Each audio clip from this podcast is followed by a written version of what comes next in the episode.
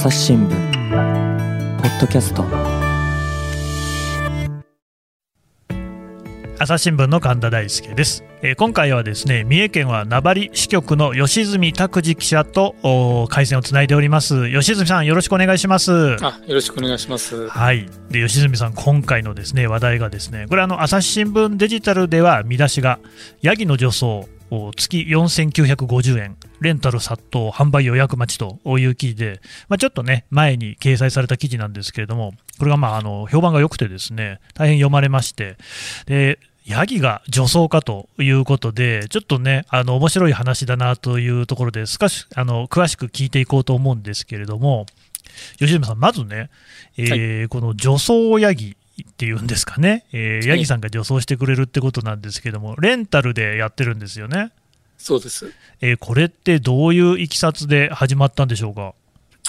えーっと、始めたのがですね、はいはいまあ、地元の名張市にある、まあ、あの、ケーブルテレビ局と、あの、ガス会社が合同で設立した、あの、会社なんですけども、うんうんあの、まあ、地域密着でですね、まあ、いろんな、この、高齢者向けのサービスをやろうということで始まった会社なんですが、うん。あの、まあ、あの、名張でも高齢化が進んでますので、はい、まあ、いろんなお宅向けのですね、特に高齢者向けのその緊急通報のサービスの販売とかですね、うん。あとまあ、その、それ販売する過程でなんかまあ、いろいろ家のメンテナンスなんかも頼まれて、まあ、あの、例えばその庭木の剪定を頼まれてですね、まあえーとか除草とか、そういったこともまあ業務で、そんなことまで。えーそうなんですよ。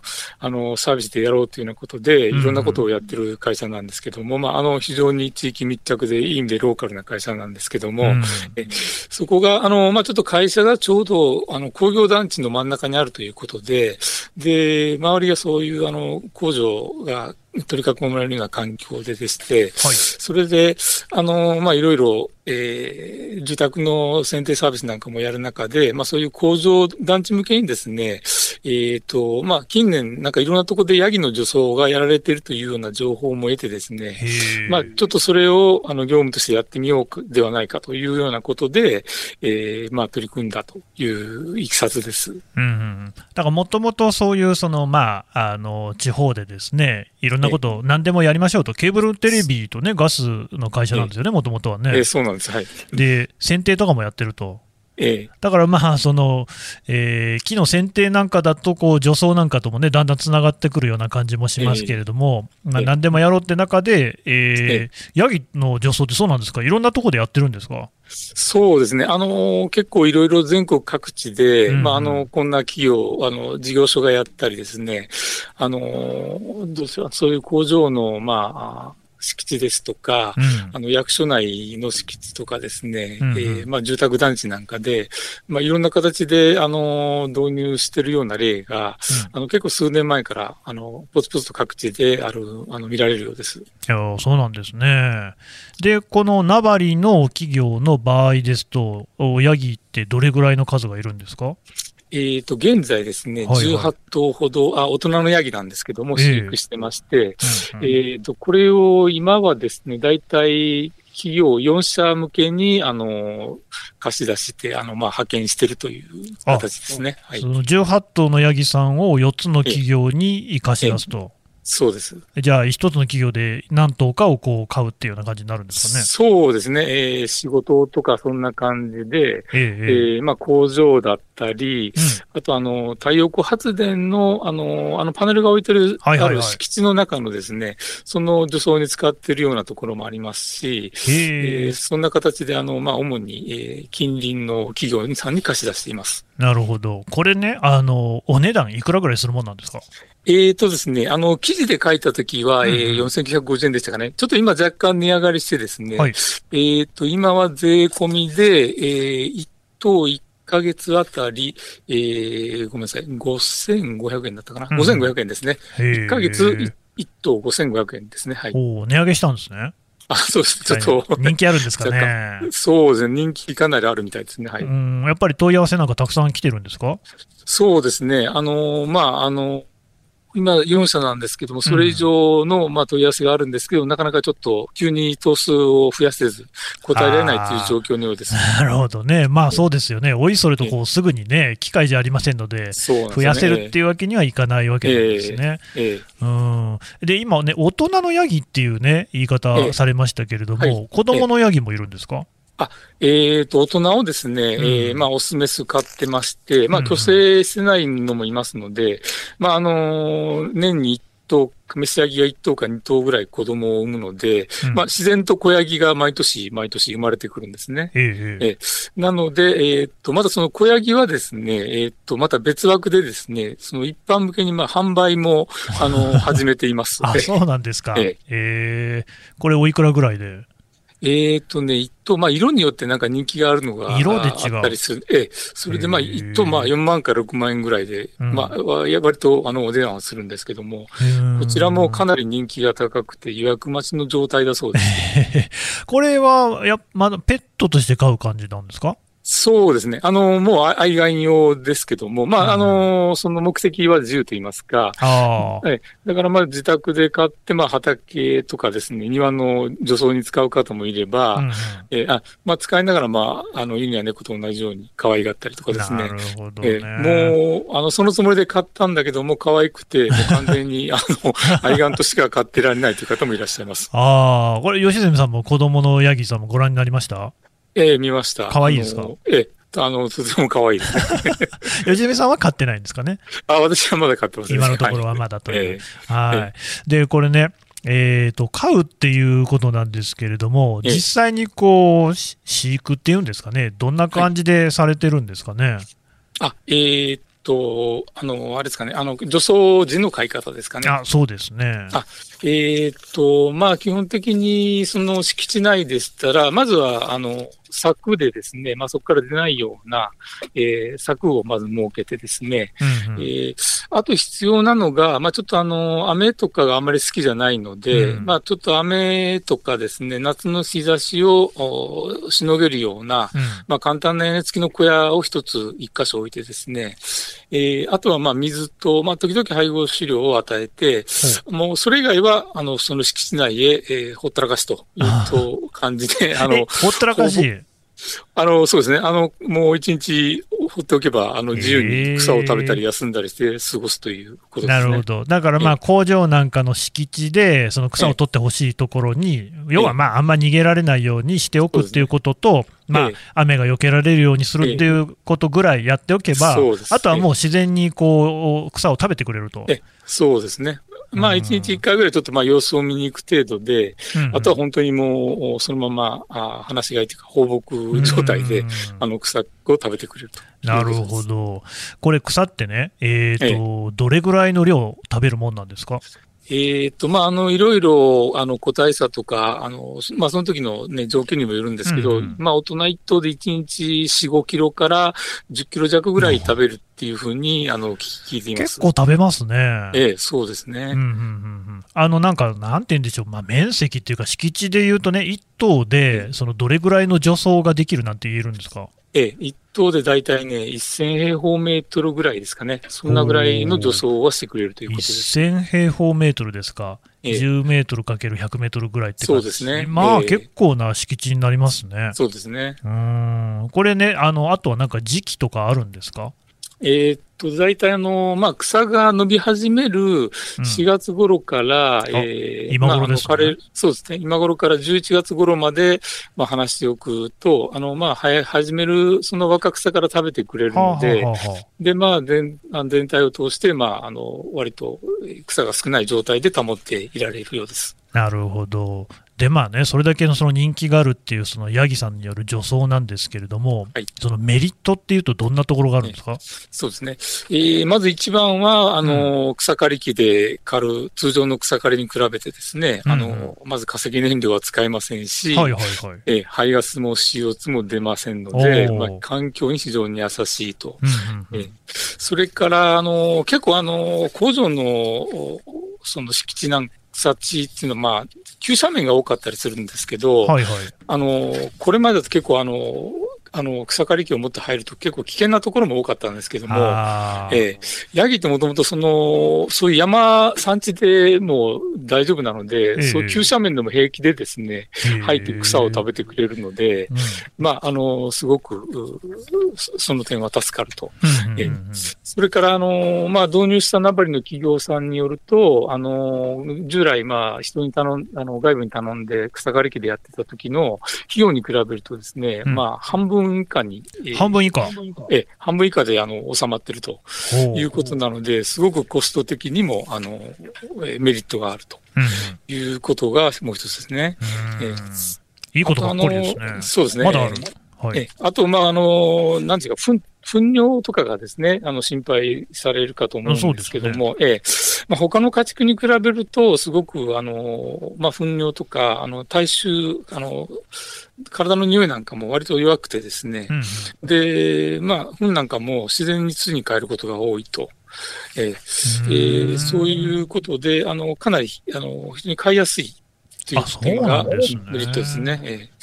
それから、あの、うん。もう一つが、あの、やっぱりその、ヤギが、あの、職場の近くにいると、まあ、飼ってる会社の社員さんとかですね、えーあと、まあ、近所の子供たちとかが、あの、ヤギが近くにいるとですね、まあ、非常に心が和んで、えーあの、まあ、見に来たりですね、うん、実際にあの、触ったりしてですね、うんうんあの、すごく、まあ、癒し効果もあって、うんまあ、あの、そういう、なんて言うんでしょう、動物とか環境の学習というような、はははあー面にも、あの、メリットと言えるんではないでしょうか。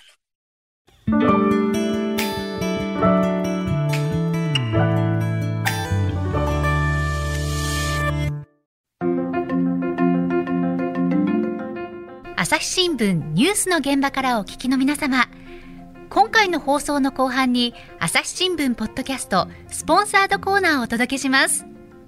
ご紹介するのは長野県飯綱町が取り組むリンゴがテーマの農業塾信州飯綱リンゴ学校。リンゴが大好き。リンゴってどうやって栽培するの？自分でもリンゴ農家になれるの？里山での生活に憧れる。そんな興味をお持ちの方にぜひ参加していただきたい農業塾です。ぜひニュースの現場からに続けてお聞きください。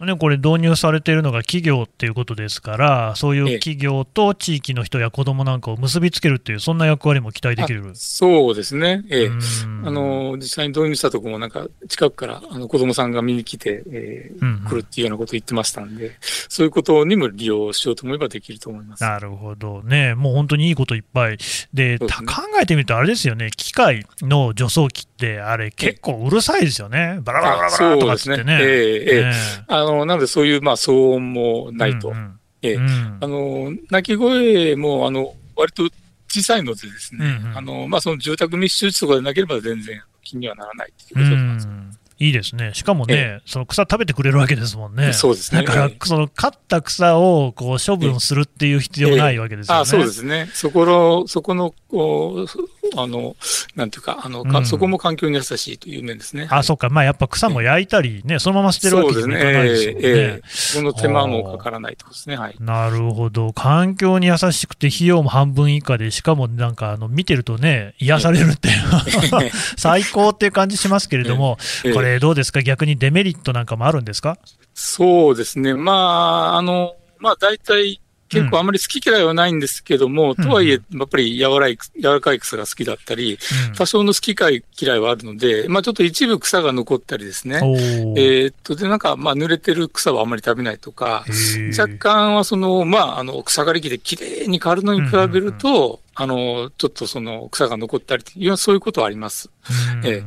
ただまあ、あの、いろんな、そういうね、環境に優しいとか、そういうことを考えれば、まあ、うん多少の、あの、ことには目をつぶってもいいんじゃないかなと、あの、個人的には思いますね。はい。そうですよね、ええ。まあやっぱり機械でね、やってるよりもね、やっぱりヤギがやってるっていう方がね、ええ。こうなんかこっちもこうね、感じがいいと言いますか、ええ。やっぱり全然こう印象も違ってくるんじゃないかなって思うんですけどそうね。ええ。どうなんでしょう、こういう取り組みって広がってるんですか？そうですね。あの、いろんなところで、えーうんあちこちでこういった試みあるようで、へあの、まあ、あの、名張のような、まあ、工場敷地であるとかうん、うん。まあ、市役所みたいな、まあ、役所の、まあ、敷地とかですね、うん。えーあと、まあ、UR 都市機構なんかでも使ってるという、あの、例はあるようですね。えへーーええ。で、まあそういったところにレンタルしたりですね、販売する事業者さんも、あの、いろんなところであの徐々に増えているとうんいうことのようです。うーんなるほどね。あれ、吉住さんは、えーご出身は名張っていうわけではないんですか？えっ、と、僕はあの、名張ではないんですけど、ええ同じ三重県のあの、津の出身なんですけども、まあでも、津っていうことは県庁所在地ですし、都市に住んでらっしゃった。えっ、と、まあそうですね、割と、あの、あまり大きくない年ですけども、はい。い。やいや、そんなことないですよね。ええ。まあ、僕はあの出身名古屋なんですけれども、ああ、そうですか。で今は東京に住んでますけど、まあ、ええ。基本的にやっぱ都会育ちなんですよ、ええ。そうするとあんまりヤギをね、間近で見るっていうような経験の中で、吉住さんはどうですか？えーと、そうですね、僕、私、あの、ちょっとまあ大学が北海道の方だったりしたそうので、なんですか。ええで、まあ、あの、そうですね、割と、野山とか動物とか、そういうのがちょっと、まあ、多少は多い環境にいることが長かったかなと思います。ペットとか飼ったことありますか？ああ、まあ、それはでも子供の頃に犬を飼った程度ですね。うんそうなんですよね、だからまあええ犬とか猫とかはね、さすがにあの間近、まあ、周りで見たこともありますけれども、じゃあ、あのね、ヤギがね、名古屋に、ええ東京にいたかいるかっていうと、まあ、これ、いないわけなんですよね。ね。ただ、このこう活用法を見てると、そうやってあの雑草が生えているようなね、えーええ工場の敷地みたいなところ、あるいはその急斜面みたいなところでも大丈夫っていうことですから、ええ結構なんか、どんなところでも買えそうですよね。そうですね。ええあの、都会であってもですね、うんうんあの、結構、まあ、あの、一棟だけ買って、ちょっと狭い庭を、こう、除草することもできますし、うん。まあ、いろんなところでやろうと思えば、あの、導入できるんじゃないかなと思います。で、しかもそういうその都会ほどですよ、そのさっきね、吉住さんのご指摘にあった、やっぱ子どもたちに対するね、ええ。そういうその動物であったり、あるいはそのヤギを通じたその環境問題を考えるみたいなええ点でも、結構そのいいですね、動線というか、こええ。うなんかきっかけになりそうですよね。そうですね。だからそういう実際にまあ草も食べてくれて、あの、うん。あの、なんていうんでしょう、環境に優しくて、あの、CO2 も出さないっていうこともありますし、うんうまあそういうことを考える、なんていうか、きっかけになったり、子供たちを呼んで、えーそういうことに触れてもらうような、うん。そういう、あの、きっかけにもなるんじゃないかなと思います。ねえ、でしかもそのさっきのねお話だと、まあ、大人のヤギさんはこうやって仕事をして、ええ。で子供のヤギもね、あのええ。またこうペットとしてこう飼われるようになっていくっていうことですから、ええでそういうのもね、やっぱりこういろいろな意味で、えー動物であったり、その環境問題みたいなのにね、が広がっていく、そういうね、えー一つのね、取り組みとしては、なんかすごく優れてるなって感じしますね。そうですね。うん。あの、非常にいろんなメリットがあって、あの、まあソフトで、あの、楽しい取り組みだと思います。そうですよね。ええでも問題はやっぱあれですかね、機械と違って簡単に増やせないってところですかね。うーんと、そうですね。まあ、あの、名張の企業の場合も、ええ。その、夏の間、まあ、貸し出しますけども、うんうん。冬の間は、あの、自社のお敷地内で、まあ、ちょっと飼育場、簡単な飼育場を設けてですね、まあ、そこで一応、あの、お世話をしないといけないんで、なるほど。まあ、そうなると、あの、人手もかかりますし、まあ、一気にドーンと増やすわけにはいかないというところが、ちょっと、あうん。の、ネックとは言えるかもしかしこれ、あれですよね、ケーブルテレビとガスの会社なわけですよね。ええええでもこう、企業でやってるわけだから、当然、そのええヤギの世話係みたいな人も社員の方がやってるわけですよね。はいええそうですね。はい。多分その技術屋みたいな人が多いんじゃないかって気がするんですけど、ええこれ、実際、どんな感じなんですか？と、そうですね。あの、今、二人の方が飼育担当でいるんですけど、まあ、一人の方は、その、親会社のガス関係の方から、あの、まあ、出向というかですね、こちらの会社に来た方で、まあ、あの、ガス屋さんになったのにですね、いきなり飼育係を言いつけられて、あの、最初は面食らったと言ってましたけど、はいはい。あの、まあ、やっていくと、まあ、可愛くなってですね、うん。もう今は、あの、すごく、えー楽しくて、えーヤギも可愛がってですね、あの、熱心に仕事をされているようです。あーじゃあこれ、やっぱりヤギに一頭一頭名前つけたりしてるんですか？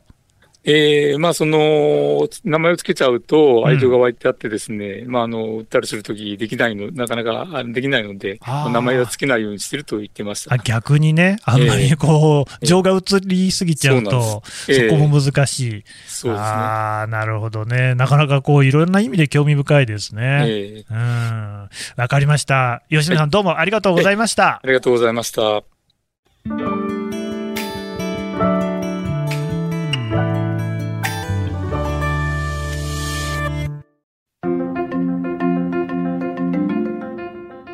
朝日新聞ポッドキャストスポンサードコーナー。私今回このコーナーの進行を務めますフリーアナウンサーフードアナリストの堀由里子と申します。このコーナーは長野県飯綱町のご提供で2回にわたってお届けしています。第2回は飯綱町ふるさと振興公社の上野のりえさんにお越しいただきました。上野さんよろしくお願いいたします。よろしくお願いします。前回は飯綱町が首都圏の方向けにりんご作りの魅力を伝える農業塾。信州飯綱りんご学校を開かれていることを伺いました。上野さんは普段からりんご栽培に携わりながらりんご学校では講師もされているとのことですがこの私たちに身近なりんごそもそもどんな作物なんでしょうか？はい。えーと、私は飯綱町ふるさと振興公社という会社でりんご栽培をしてるんですけれどもあのそもそもりんごってっていうことなんですけれどもあのスーパーであの普段見られる目にするりんごがどうやって作られるかってあんまり考えたことないと思うんですけれども、はい、えっと、実はですねすごい手のかかる果物で、うん、えー、こんなこともあんなこともしてこういうふうにスーパーに並ぶりんごができてるんだなという、えー、いろいろ知れば知るほど衝撃のあるそれがりんごそんな感じです。衝撃のあるんですね。あのまたりんご学校ではどのような取り組みをされているんですか？一押しのポイントも教えてください。はい。えっとりんご学校ではあの何も知らない人でもわかるようにまず基本的な栽培方法をお伝えするんですけれどもそこから深く追求していくもよしですし、一つ一つの作業を楽しみながら、あの、伊豆名町という素敵な環境の中を、あの、楽しんで味わってもらうというのもよしという感じの、あの、プログラムになってます。で、あの、こちらに来ていただければ、普段目にすることのない珍しい品種のリンゴですとか、あと、加工リンゴになってしまうので、店には並ばない変わった形のリンゴですとか、なんか変な形に虫に食われたリンゴですとか、なんかそういう面白いリンゴが見られるっていうのが、あの、面白いポイントです。はい、あのリンゴ栽培についてあまり知らない方でも楽しめそうですね。はい、そう思います。上野さんがリンゴ学校に参加されているのはどういった思いからでしょうか？はい、と実はですね、私は兵庫県出身で、えっ、ともともと、えー、こちらの住民ではないんですけれども、そうなんですね。はい。で、まあ、あの農業とも無縁な人生を送ってきたんですけれども、結婚を機にあのこちらに移り住んで、でリンゴ栽培という仕事に初めて出会って、そこであのあまりにも楽しくて、あの私結構飽き性なんですけれども、はい、飽きることなく続けられるこの仕事に出会って本当に素敵だなと思ったのでそんな魅力あるりんご栽培を伝えたいなという思いであの参加させていただいてます。上野さんはりんご栽培に大きな魅力を感じられたんですね。はい。りんご学校の受講者の方と交流する中で気づかれたこと、学ばれたことはありますか？そうですね。あの、まあ、最初に衝撃を受けた、あの、気持ちをですね、あの、新たに、えー、受講する方と出会うと、またその初心を思い出させてもらえるっていうことがすごいいいなって思うことと、あと、いろんな仕事をされてる方と出会えるので、なんかいろんな視点でリンゴを捉えることができるっていう、そういういろんな視点をなんか一緒に学ばさせていただいてるっていう感じです。うんあ交流を通して新しい発見があるんですねそうですね今年の参加者登録はいつまででしょうか？どうやって登録できるんですか？はい、えー、信州飯綱りんご学校というサイトがありますのでそちら検索していただいてサイト内にある申し込みフォームからご登録できますで締め切りは4月27日までです。ありがとうございます。ぜひリスナーの皆さん、新州飯綱りんご学校で検索してみてください。上野さん本日はありがとうございました。ありがとうございました。朝日新聞ポッドキャストスポンサードコーナー。新州飯綱りんご学校について2回にわたり伺ってまいりました。このコーナーは長野県飯綱町のご提供でお届けしました。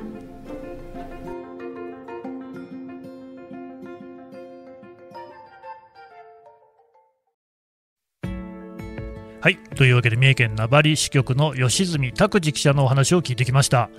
ねどうですか皆さんこの話。面白いでしょう。ねえヤギがですよ除草してくれる。で費用はすごく少なくて済むしあんまり手間もかけなくていいし、えー、飼ったら残る草は全部食べてくれるし糞もそんなに匂わないしそして癒しにもなるっていうね。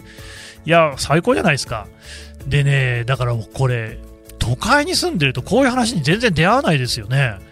で地方に行くとでもこういう話っていうのが結構ねいろいろそのあるっていうのが何でしょうね本当にあの自分たちの住んでる世界っていうのが狭いなって見てないもの多いなっていうことをねやっぱ改めて感じるんですよね。でもヤギはこれ都会でも飼えそうですしね。もっとこうなんかいや都会にだって雑草が生えてるとこなんか山ほどあるんじゃないですか。そういうとこにねたくさんヤギがいたらめちゃくちゃ楽しい世界になるんじゃないかっていう気がするんですけどね。どういう風になんかうまい具合に促進してもらえないかなって思うんですけれども。やっぱりねこうやってね地方を見ていくことによってこうなんか気づかされることっていっぱいあるんですよね。なんで、あの、朝日新聞、ポッドキャストでもですね、今後もこういうニュース、こういう地域の話題っていうのはね、どんどん取り上げていきたいと思ってますんで、ぜひご期待をいただきたいなと思います。朝日新聞、ポッドキャスト、朝日新聞、神田大輔がお送りしました。それではまたお会いしましょう。この番組へのご意見ご感想をメールで募集していますポッドキャストアット朝日ドットコム p o d c a st アットマーク朝日ドットコムまでメールでお寄せください。ツイッターでも番組情報を随時紹介しています。アットマーク朝日ポッドキャスト。朝日新聞ポッドキャストで検索してみてください。